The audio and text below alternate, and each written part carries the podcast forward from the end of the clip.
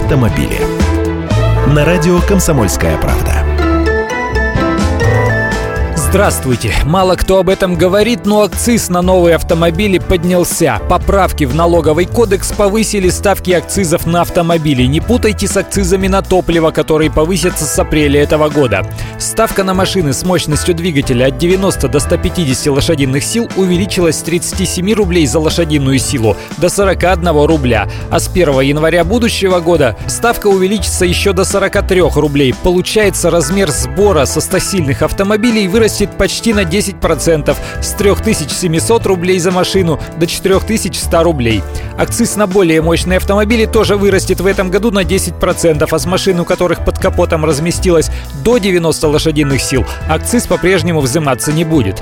Этот налог платится не покупателям, но включается в конечную стоимость машины, не будут же автопроизводители или продавцы раскошеливаться за нас с вами.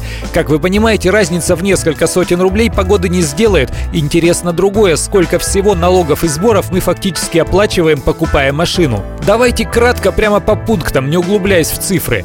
Первое – таможенные пошлины. Пошлины рассчитываются в евро, то есть фактически растут.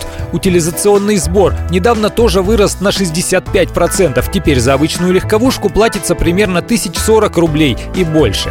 Третье. Налог на добавленную стоимость НДС составляет 18%, начисляется на полную розничную стоимость автомобиля. Вот так, если кратко. Я Андрей Гречаник, автоэксперт «Комсомольской правды». Отвечаю на ваши вопросы в программе «Главное вовремя» каждое утро в 8.15 по московскому времени. Автомобили.